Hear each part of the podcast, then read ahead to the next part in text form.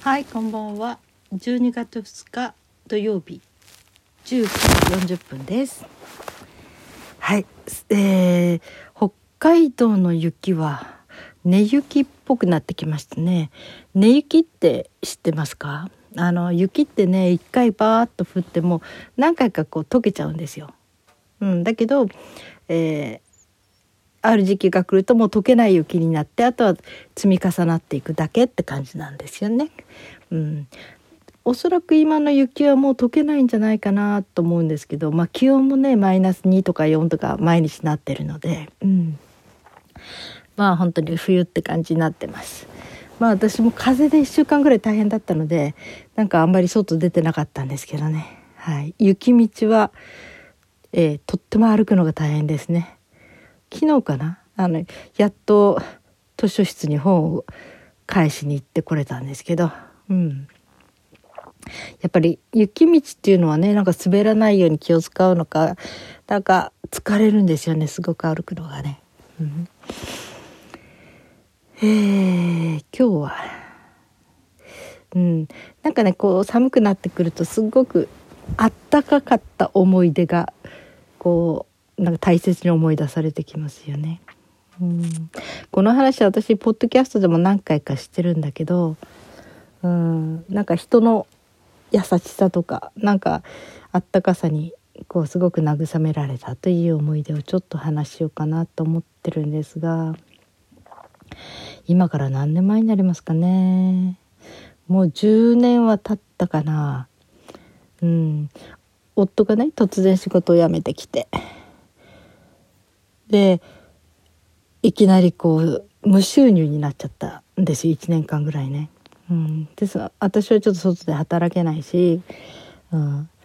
だから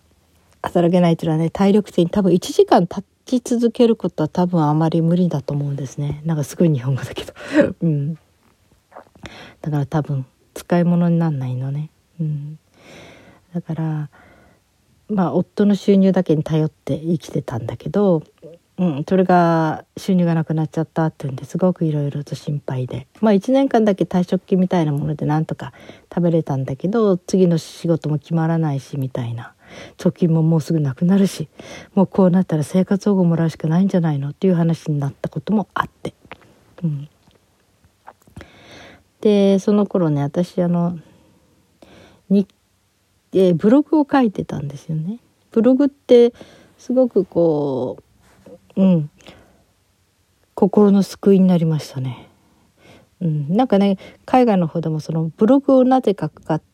ていう時にそのブログを悩んでる時とかなんか自分をこう励ましたい時とかねこれから頑張っていこうってみたいななんか決心した時とかそういう時にブログを書き始める人が多くてですごい助けになったっていうことがあってね。私もねいくつかの場所でブログ書いてたんだけど何の方のブログかな？ちょっとこうあのうんちょっとこじんまりとしたとこだったんだけどね。そこでブログを書いててお友達ができて。でも何回かやり取りしてなんか考え方も似てるなと思ってるお友達がいてね、うん、女性なんですけどね。トランスジェンダーの人で。3歳の時から自分の意識はあの男性だったらしくて。で女性とずっと暮らしてるんですね。もう10年ぐらいね。その当時だからもう今なら20年ぐらい暮らしてるのかな。うん、その人を知ったのはその人が書いた本本が先だったかなそれとも彼女と知り合ってからかな。うん、まあ知り合ったってオンライン上で ただブログとかそこのやり取りコメントのやり取りだけなんだけどね。で彼女が書いた本を私が読んでああなんかすごくわかるなとか思ってね。うんまあ、話の内容は自分が付き合っていた恋人が、まあ、メンヘラって言っちゃいけないけどなんか精神的にすごくナイーブな人ででその人との関係が同性みたいな関係があったんだけどある時もうその人が自殺しちゃうのね。でまあ残された彼女はすごくあの心の痛手というか、うん、持って。で終わりの方にすごく印象的な言葉があってね。要するにそのその時のその死んじゃった恋人にとって一番必要だった人はいつもそばにいてあの一緒にいる人じゃなくて少し遠く離れたところからじっとその黙って見ている、うん、そして必要な時にちょっとこうあの声をかける。そういう人だったんじゃないかなってずっとそばにいて一緒にこう巻き込まれていく。要するにそういう近い関係の人は彼女は本当を救えなかったんじゃないかなって、まあ、自分の反省も込めてね、うん、なんかそれ聞いてる時にああこれってあれ本当だなと思って。私ちょっとあのカウンセリングであの人格障害愛着障害って言われる人のカウンセリングしてたことがあるんだけど本当にあのうん。巻き込まれやすくなるんですね。相手のこのパワーにね。うん、でだからなんかすごくよくわかるっていうのかな。本当に初めからこうしっかりと距離をとって巻き込まれないようにそれでいてじっといつも必ず見てるよというようなこうちょっと離れたところから見続けているというね、うん、そういうことの大切さっていうのがね本当にあるなと思って、うん、まあカウンセリングとカウンセラーとクライアントの関係ではまたちょっと別問題になるんだけどね、まあ、友達でもそういうふうに愛情障害っていうのかな。とにかく愛情に飢えていて、まあ、適切な関係が取れない。というそういうお友達っていうのはね。あのやっぱりいたりするわけだから。するわけだからというか、まあ、過去のトラウマからね。だからそういう人との付き合い方もべったりバーッとくっついていくんじゃなくてやっぱりある程度の距離を持ちながら黙って静かにその人のことを見守っていく程よい距離を保ちながらねその方が長続きするし結果的にはその人にとって必要あの大事な人っていうか本当に必要な人になっていくんじゃないかというねこと書かれて本当に納得したんですよね。うん、でまあ本の話だけどこんなになっちゃった。えーと、それで彼女とはそのコメントでやり取りしていてして私は私でただブツブツねなんか、うんと、お金的に今日もきついなとかね本当にそういうようなことを書いていた。それはなぜ書くかっていうと客観視できるんですよ。もう本当にお金がない。あ、もう2週間後には私たちどこに住んでるんだろうって、この家には入れないし、みたいな。もう自分の一人で抱えちゃったらもう落ち込んでいくんだけどそうやってちょっと文章にして載せていくと客観的に見れるんですよね。読み返す時に一人の読者として。ああなんとか大変だなとかね。どうするんだろうなとかね。なんかこう一歩引いて自分を見れる。あれの感覚がすごく救われますね。どんな状況にあっても自分がこう自分を客観的に見ていける観察できるっていうのはね。気持ちにゆとりができる。要するに自分の感情から少し離れたところで自分を見るというのは、うん、あの本当に何て言うかな、えー、その波に飲み込まれていかないためにとっても、うん、大切なことなんだなって。それでブログを使わせてもらってたんだけどそれその時もずっとまあねお金がないこともいろいろとねあのポツポツポツポツ書きながらまあケセラセラっていう感じであなるようになるなみたいな感じで締めくくったりしていたんだけどでその時にある時彼女があの私の誕生日にあのプレゼントしたいんだけどって言われてまあお誕生日にはおめでとうっていうことだののやり取りをしてたんですよね何回もね。うん、いやその度ごとに。そしてえー、お誕生日にいいと思ってでその時に彼女が、えー、私に投資し投資したいと言ったんですよ。私にちょっとした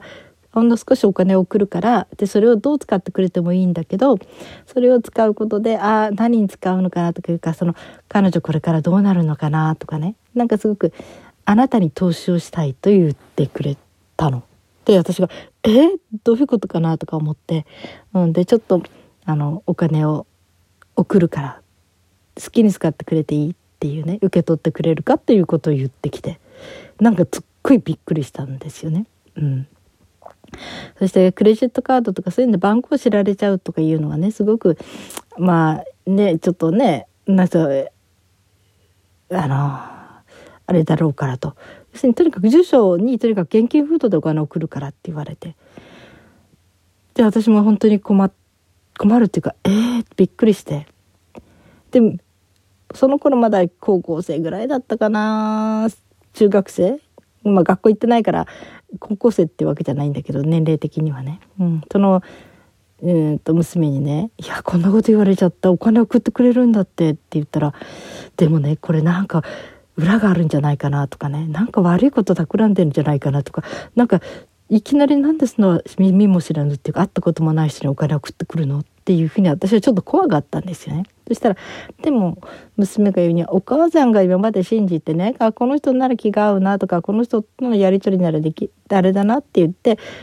やり取りしてきた人ならお母さんのその感じ方を信じたらいいんじゃないの？自分のって言われてそっかってまあ純粋娘もね私たちのやり取り見てるからああ純粋な娘が純粋な年頃の娘がそういうふうに言うんなら、うん、私思った私が信じてることをそのまま信じればいいんだなと思って、うん、それで彼女にあ「ありがとう」って言って「じゃあ送ってください」って言って。そしたら幾日かして現金封筒が届いて。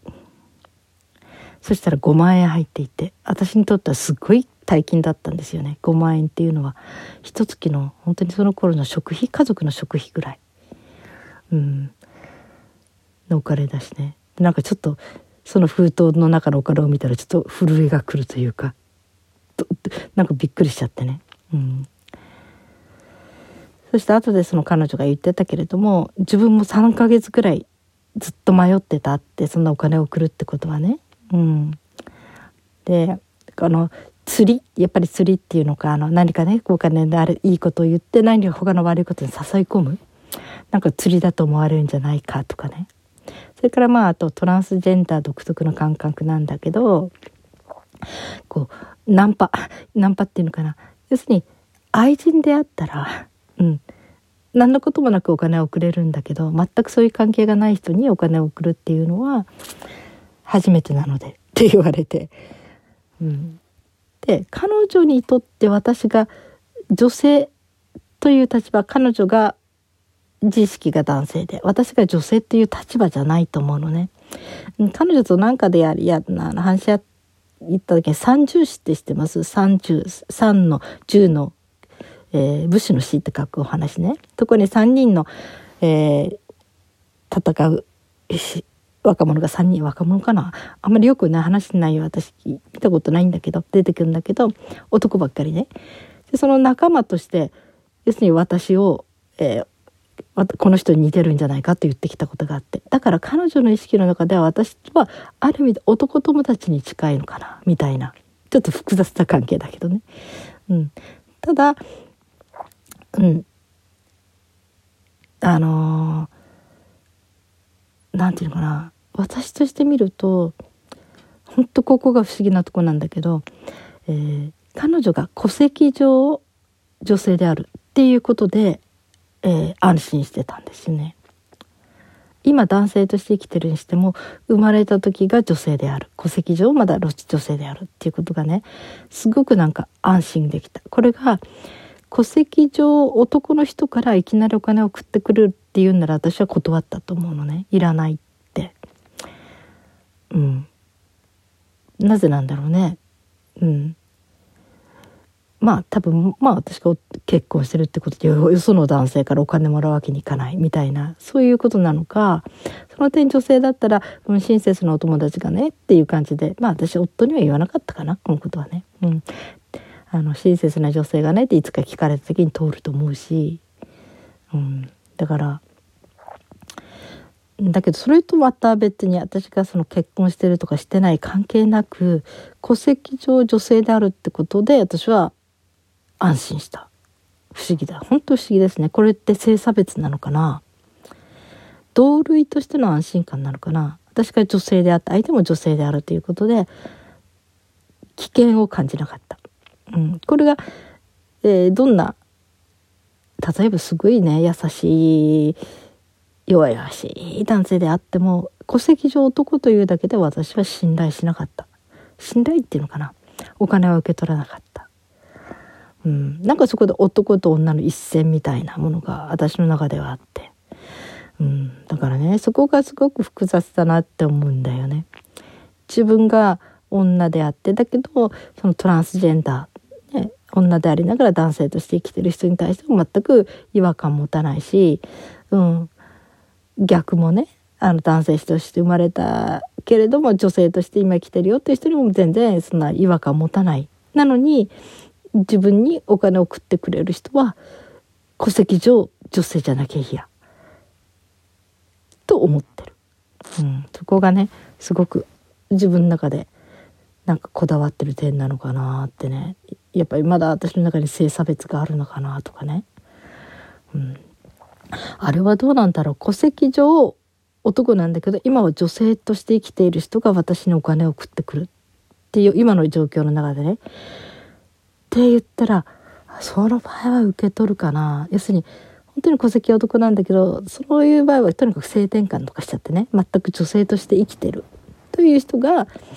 こういうふうになんか不思議な親切心で送ってくるって言ったらそれは受け取るかもしれないけど、うん、やっぱりその時は戸籍を変えてなきゃ嫌だな。その人が戸籍上女性になってて体も女性ならそのお金は受け取る。うん。そうだね。だから戸籍上男性の人からは受け取らない。ということですね。うん。これは生物的なものなのかな？生物的になんかちょっと恐怖感があるのかな？私が女性という性で相手が男性という性であることに対してこうなんかうん負い目を持ちたくないというか何かあった時が怖いみたいな、うん、そういうこう生物としての不信感っていうのがあるのかもしれない。だけどね本当にその時のことで人からお金をもらうっていうこともこれはすごい決断勇気なんだなと思いましたね。うん、すごい賭け。こんなお金もらっちゃってその後で何かあったらどうするんだみたいな。うん、でも私はこの人を信じてみるっていうね感じのね、うん、本当に受け取る方もやっぱりその女性であったのはやっぱり見知らぬ女性からお金がちょっとね5万円っていうお金が来てやっぱり怖かったしまあ男性から送ってくるのは論外だけどね、うん、あの見知らぬ女性であっても送ってくるのはちょっと驚いし受け取るのも勇気がいった要するに本気で信じるっていうことだからねあなたの行為を信じますありがとうっていうねいつかお返ししますねっていうね待っててくださいねっていうそういう感じ。うんでもねなんかねすっごくねやっぱり今考えると不思議なことがあるんだなと思うぐらいありがたかったですねだって会ったこともない人だしただブログのコメントのやり取りしてただけの人だし電話でも声も聞いたことなかった、まあ、お金送ってきてくれてからはまあちょっと電話で話したりとかねいうこともあったけど。うん、まあ、それっきり彼女とはなんかその毎年私が何かに手紙をあの送って、うん、あの送あのクリスマスぐらいかな？そしたら向こうがあれして最いつだったかな？一番最後何年前だったかな？もう現金でお金返してくれなくていいですって。そう初めの時もねこれは現金で返す必要ないお金だと思ってくださいって。いつかもし覚えててくれたらあのオペラの券を2枚サプライズみたいに送ってくれたら嬉しいですということを言ってたからまあ、彼女と一緒に見に行くんじゃないかな？うん、まだお金は返せずにいるんだけど一番最近経って何年前かなに時もに「もうお金のことは忘れてください」って言われましたね。うん、言われた。でも私ね今まだね簡単に5万ポンって返せる余裕はないからかといって1,000円ずつ送るっていうのもね月々それもなんかちょっとイメージが違うなと思ってだからもうちょっとポンって「ありがとうあの時は」って言って「ハイオペラの券2枚買ったよ」って言って5万円分ボンって送るような、えー、経済状態になれたら私は送るつもりでいるけどまだもうちょっとねかかる。と思ってます。でもすっごくそれはね本当にありがたい出来事でした。信じられない出来事でしたね。見知らぬ女性から女性っていう言い方していいのかな、うん、今男性として生きてるんだけど。まあ戸籍上は女性なんで、うんと、今戸籍は変えてないんじゃないかな？養子格好は全部男性として、生きているからまあだから彼女とはね夫婦みたいな感じなんだろうと思うけどね。うん。うん、本当に世の中って不思議なことがあるなって。思いますね。で結局私その5万円ねなんか食べたりするのもったいないからと思って役に立つことに使おうと思ってなんかちょっとした資格私がその後仕事していく面でのこう有益な資格になるようなその資格を得るのに使わせてもらいましたね。うん、もう十何年前になるのかな。うん、本当にね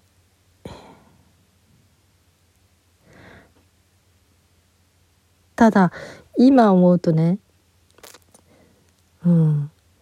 そういう既得なことをしてくれたのは彼女一人なのね。まあお姉さんみたいに付き合ってる質質質の口が回んないそういう人とかねリアルなやり取りがある人は、まあ、助けてくれた人もいたけど私はお金貸してとは言わないからね、うん、どんな時も。ただお誕生日プレゼントって言ってポーンってあのお金くれる人とかねお姉さんみたいに思ってた人はいたけど、うん、でもこうやって全然ねリアルの友達でもなかったのにもらえた。もらった？うん。ということはなんかね彼女がトランスジェンダーだったからかなって。それは彼女が男性的な意識で私を見てたっていうんじゃなくてなんかすごく人の痛み？要するにトランスジェンダーの人っていうのはやっぱりなんやかんや言って生きにくいんですよねこの世の中でね。だからそこですごくその人の痛みをすごくよくわかる言葉に出さないなんかその苦しさというかそれをちょんと察してくれて本当にさりげない形で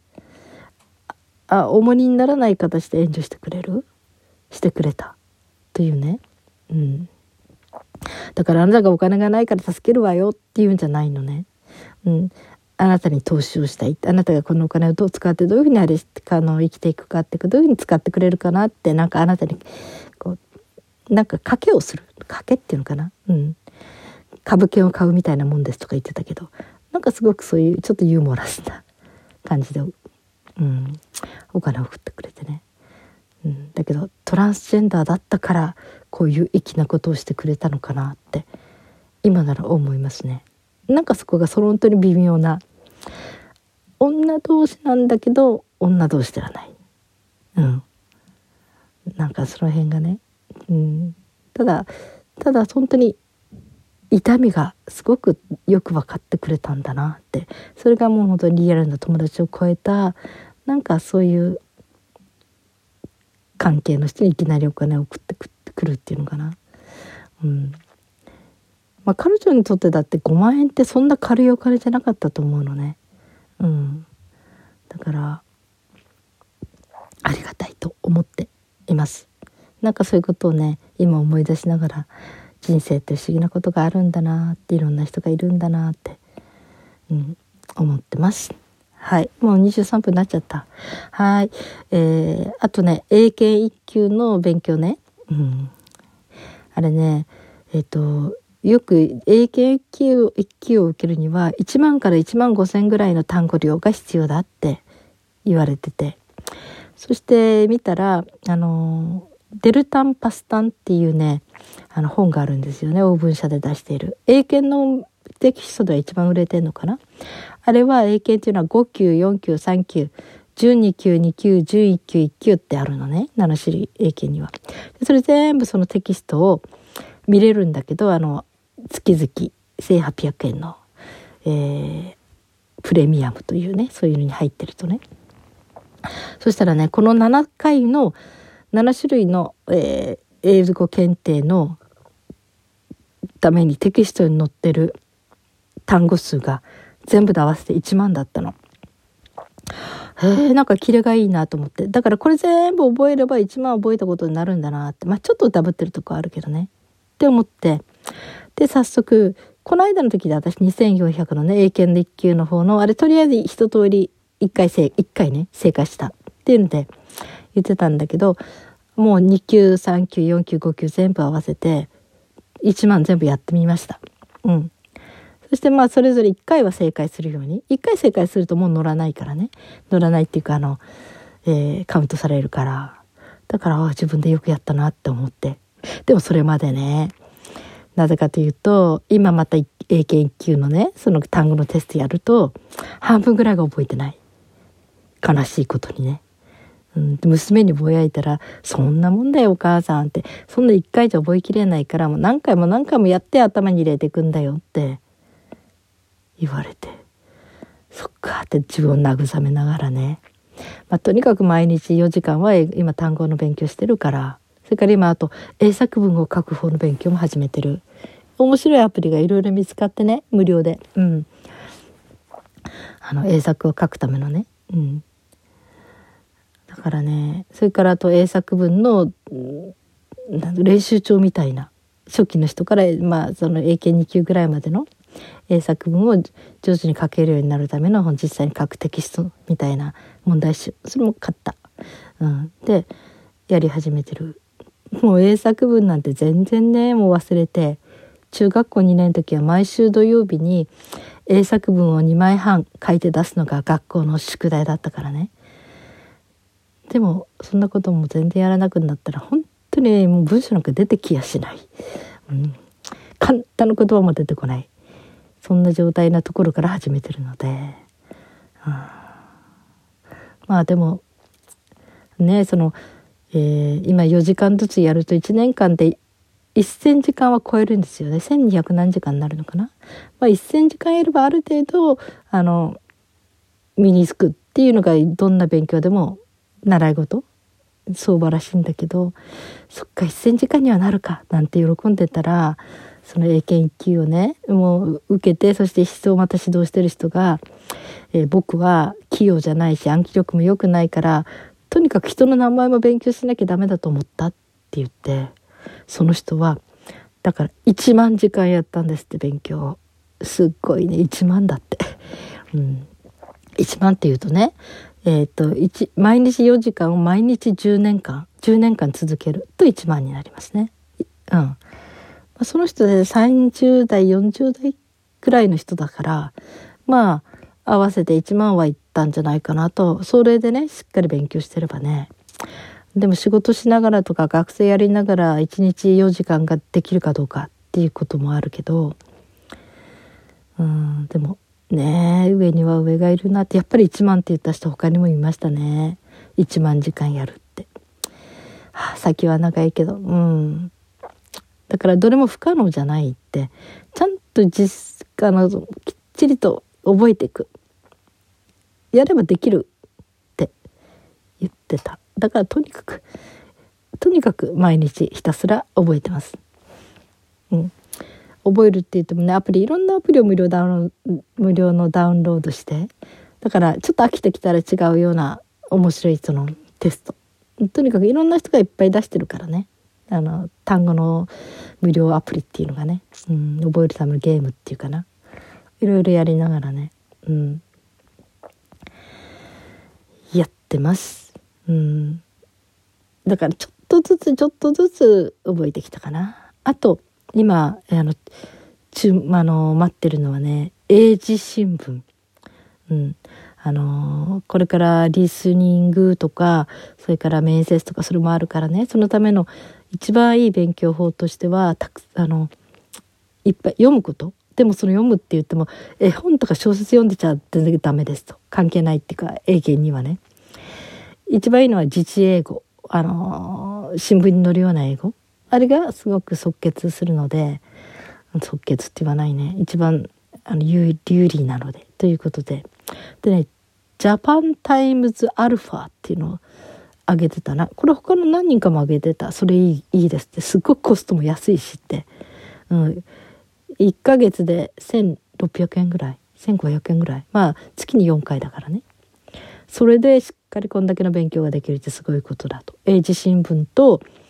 プラスそれの和訳日本語版も両方載ってて本当に勉強になるって言っていましたね。でそれどうしようかなと思って定期購入いきなりあれだと思ったらメルカリでその月4冊分で4冊合わせて670円ぐらい出してる人がいたの。きっとその人自分で買って1回読んでですぐ売りに出したんでしょうね。うん、ああこの人にひっついてればとにかく毎回半額で読めるなって感じがあって。でとにかく、えー、11月分のえそのジャパンタイムズアルファとかいうやつをね購入注文しました。だからもうすぐ来るかな、うん、英字新聞ねちょっと読んで読んでしっかり鳴らしていこうかなって思ってます。うん、あとね自分の方で私新聞店自分があれしてる新聞店って読んでるね。そっちの方では朝日ウィークリーかな。なんか朝日の方の英字新聞なら取り寄せられるみたいなこと言ってそれも今あの一部だけ、えー、見本を見せてもらうことになってるから、うん、だからねどっちにするか分かんないけど、うん、やっぱり英字新聞っていうのはいいみたいですね。とってもね。あの語彙を増やすには。ということでちょっとずつ世界が広がるかなと思いながら毎日ちょこちょこやっております。はい。皆さんどのようにお過ごしでしょうか？風邪の季節ですけど風邪ひかないように気をつけてくださいね。今日も生きていてくださってありがとうございます。それではまた。